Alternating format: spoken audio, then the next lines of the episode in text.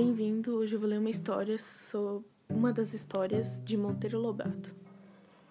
Renações de Narizinho. Narizinho arrebitado. Numa casinha branca, lá no sítio do Pica-Pau Amarelo, mora uma velha de mais de 60 anos. Chama-se Dona Benta. Quem passa pela estrada e a vê na varanda de cestinha de, de costura ao colo e óculos de ouro na ponta do nariz. Segue seu caminho pensando: Ai, que tristeza viver assim, tão sozinha nesse deserto.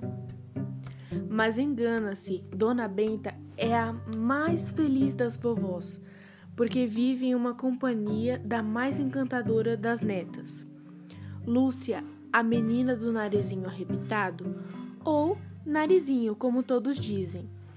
Narizinho tem sete anos, é morena como jambo, gosta muito de pipoca e já sabe fazer uns bolinhos de polvilhos hum, tão gostosos.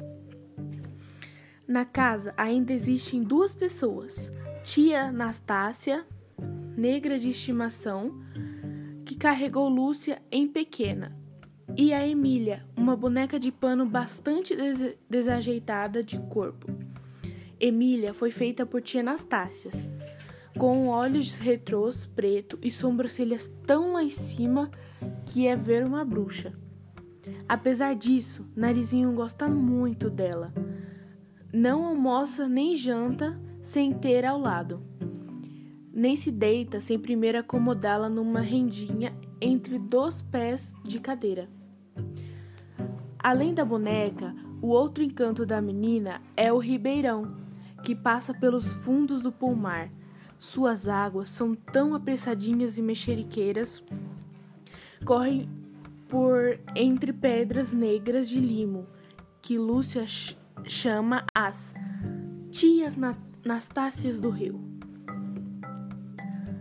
Todas as tardes, Lúcia toma a boneca e vai passear à beira d'água, onde se senta na raiz de um velho igazeiro para dar farelo de pão aos labaris. Não há peixe no rio que não a conheça. Assim que ela aparece, todos acordem numa grande fan... famiteza. Os mais imundos chegam pertinho. Os graúdos parece que desconfiam da boneca, pois ficam arressabiados a espiar de longe. E nesse divertimento leva a menina horas até que a tia Anastácia apareça no portão do pomar e grite com sua voz sossegada: Narizinho, vovó tá chamando. Uma vez, depois de dar comida aos peixinhos, Lúcia sentiu os olhos pesados de sono. Deitou-se na grama com a boneca no braço e ficou seguindo as nuvens que passeavam pelo céu, formando ora castelos, ora camelos. E já ia dormindo, embalada pelos mexericos das águas quando sentiu cócegas no rosto. Arregalou os olhos. Um peixinho vestido de gente estava de pé na ponta do seu nariz. Vestido de gente, sim. Trazia casaco vermelho, cartrolinha na cabeça e guarda-chuva na mão. A maior das galantezas. O peixinho olhava para o nariz de narizinho com rugas na testa, como com como que não estava entendendo nada do que vê. A menina reteve o fôlego de medo de o assustar, assim ficando até que se sentiu cócegas na testa. Espiou com o rabo dos olhos. Era um besouro que pousava ali mas um besouro também vestido de gente, trajando sobre casaca preta, óculos e bengala. Lúcia imobilizou-se e, ainda mais não interessada, estava achando aquilo. Ao ver o peixinho e o besouro, tirou o chapéu respeitosamente.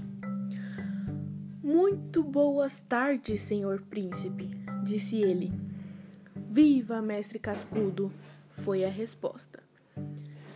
Que novidade traz a Vossa Alteza por aqui, príncipe?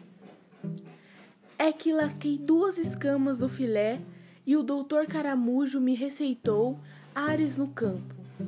Vim tomar o remédio neste prado que é muito meu conhecido, mas encontrei cá este morro que parece ser estranho. E o príncipe bateu com a mangueira do guarda-chuva na ponta do nariz de narizinho e disse: Creio que é de mármore, observou. Os besouros são muito entendidos em questões de terra, pois vivem a cavar buracos. Mesmo assim, aquele besourinho de sobrecarcaça não foi capaz de adivinhar que qualidade de terra era aquela abaixou-se, ajeitou os óculos do bicho, do bico, e examinou o nariz de narizinho e disse: Muito mole para ser mármore. Parece antes requeijão. Muito moreno para ser requeijão. Parece antes rapadura, volveu o príncipe. O besouro provou a tal terra com a ponta da língua muito salgada para ser rapadura. Parece antes. Mas não concluiu, porque o príncipe havia o largado para ir examinar as sobrancelhas. Serão barbatanas, mestre Cascudo? Venha ver. Porque não leva algumas para os seus meninos brincarem de chicote? O besouro gostou da ideia e veio colher as barbatanas. Cada fio que arrancava era uma dorzinha aguda que a menina sentia. E bem vontade teve ela de espantar dali com uma careta. Mas tudo suportou. Curioso de ver em que aquilo daria. Deixando o besouro às voltas com as barbatanas, o peixinho foi examinar as ventas. Que belas tocas para uma família de besouros! exclamou. Por que não se muda aqui, mestre Cascudo? Sua esposa havia de gostar dessa repartição de cômodos. O besouro, com o feixe de barbatanas debaixo do braço, lá foi examinar as tocas, medir a altura com a begala. Realmente são ótimas, disse ele. Só o recreio que more aqui dentro alguma fera peluda e, para certificar-se, cutucou bem lá no fundo. Uh, uh, sai fora, imundo! Não saiu fera alguma, mas como a bengala fizesse cócega no nariz de, nar de Lúcia, o que saiu foi formidável espirro. Ah, Tim! E os dois bichinhos, pegados de surpresa, reviraram de pernas para o ar, caindo em um grande tombo no chão. Eu não disse! exclamou o besouro, levantando-se e escovando com a manga e a cartolina suja de terra. Negócios com essa gente. Até logo, príncipe. Faço votos para que se sare e seja muito feliz. E lá se foi, zumbindo que nem um avião. O peixinho, porém, que era muito valente, percebeu firme cada vez mais intrigado com a tal montanha que espirrava. Por fim, a menina teve dó dele e resolveu esclarecer todo o mistério. Se sentou de súbito e disse: Não sou montanha nenhuma, peixinho. Sou Lúcia, a menina que todos os dias vem dar comida a vocês. Não me reconhece? Era impossível reconhecê-la, menina vista de dentro d'água parece muito diferente. posso parecer, mas garanto que sou a mesma. Essa senhora aqui é a dona Emília. Peixinho saudou respeitosamente a boneca. Em seguida, apresentou-se como o príncipe escamado, o rei das águas claras. O príncipe e o rei foi ao mesmo tempo. Exclamou a menina batendo palmas. Que bom, que bom, que bom. Sempre tive vontade de conhecer um príncipe rei. Conversaram longo tempo e por fim o príncipe a convidou para uma visita ao seu reino. Narizinho ficou do maior dos assanhamentos. Pois vamos, e é já! Gritou, antes que a tia Anastácia me chame. E lá se foram os, os dois de braços dados, como velhos amigos. A boneca seguia atrás sem dizer palavra. Parece que Dona Emília está emburrada, observou o príncipe.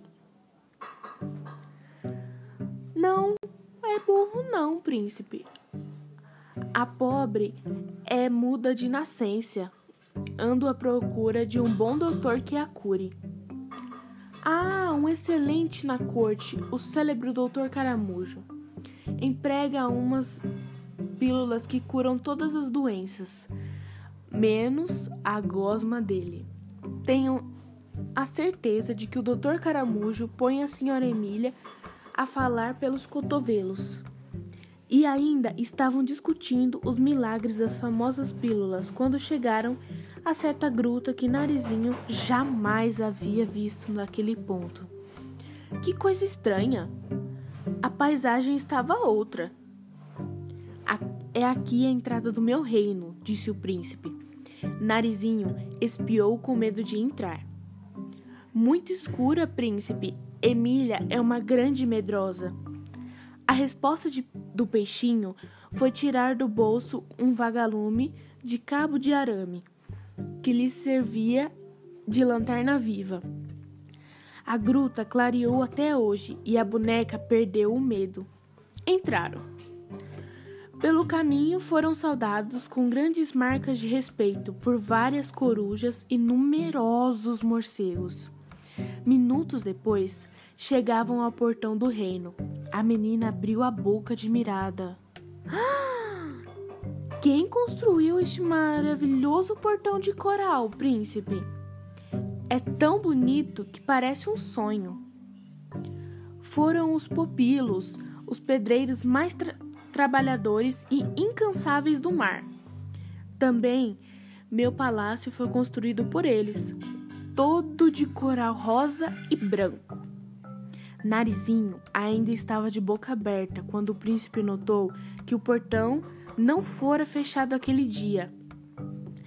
É a segunda vez que isso acontece, observou ele com cara feia. Aposto que o guarda está dormindo.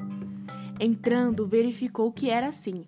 O guarda dormia um sono roncando, e esse guarda não passava de um sapão muito feio, que tinha o posto de major no exército marinho. Major agarra e não larga mais. Recebia como ordenado cem moscas por dia, para que ali ficasse, de lança em punho, capacete na cabeça e espada à cinta, sapateando a entrada do palácio. O major, porém, tinha o vício de dormir fora de horas, e pela segunda vez fora apanhando em falta. O príncipe ajeitou-se para acordá-lo com um pontapé na barriga, mas a menina interveio. Espere, príncipe, eu tenho uma boa ideia. Vamos vestir esse sapo de mulher para ver se a cara dele quando acordar. E sem esperar resposta, foi tirando a saia da Emília e a vestindo muito devagarinho no dorminhoco. Pôs-lhe também a touca da boneca em lugar do capacete e o guarda do príncipe em lugar da lança.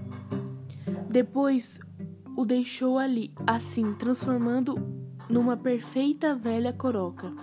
Disse ao príncipe: Pode chutar agora. Oh, príncipe Zaz! Pregou-lhe um valente pontapé na barriga. Hum. gemeu o sapo, abrindo os olhos e ainda cego de sono.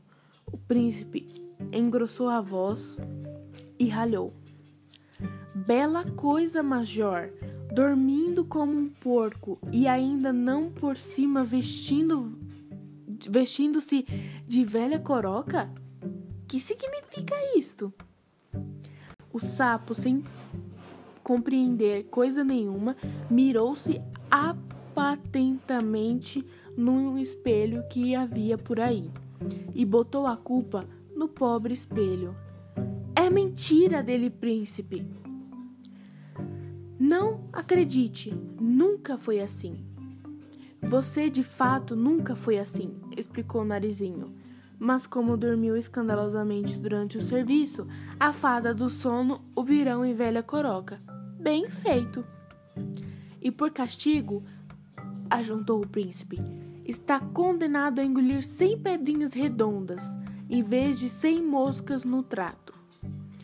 O triste sapo derrubou um grande beiço, indo muito jururu encorjar-se a um canto. No palácio, o príncipe consultou o relógio. Estou na hora da audiência, murmurou. Vamos depressa. Tenho muito casos a atender. Lá se foram entradas, entraram diretamente para a sala do trono, no qual a menina se sentou ao seu lado, como se fosse uma princesa. Linda sala, toda num, de um coral cor de leite, franjadinho com musgo e penduradinho de pingentes de pérola que tremiam ao menor sopro. O chão de nacar furta-cor, que era tão liso que Emília escorregou três vezes. O príncipe deu o sinal de audiência, batendo com um grande pérola negra numa concha sonora. O mordomo introduziu os primeiros queixosos. Um bando de moluscos nos que tiravam de frio, viam queixar-se dos bermados eremitas. Quem são esses bernados? indagou a menina. São os caranguejos que têm o mau costume de se apropriarem das conchas destes pobres moluscos, deixando em carne viva no mar os piores ladrões que temos aqui. Príncipe resolveu o caso mandando dar uma concha nova a cada molusco. Depois apareceu uma ostra e se queixava de um caranguejo que lhe havia furtado a pérola. Era uma pérola ainda novinha e tão elegante, disse a ostra, enxugando as lágrimas. Ele raptou só de mal, porque os caranguejos não se alimentam de pérolas, nem as usam como joias. Com certeza já o largou por aí nas areias. O príncipe resolveu o caso mandando dar à ostra uma pérola nova, do mesmo tamanho. Nisto surgiu na sala uma pressada e aflita, uma baratinha de mantilha, que foi abrindo o caminho por entre bichos para alcançar o príncipe. A senhora por aqui? exclamou este admirando. Que deseja? Ando atrás do pequeno polegar, respondeu a velha. Há duas semanas que fugiu do livro onde mora e não encontro em parte nenhuma. Já percorri todos os reinos encantados sem descobrir o menor sinal dele. Quem é esta velha? perguntou a menina ao ouvido do príncipe. Parece que a conheço. Com certeza, pois não há Menina que não conheça a celebre Dona Carochinha das histórias, a baratinha mais famosa do mundo. E voltando-se para a velha, ignorou o pequeno polegar,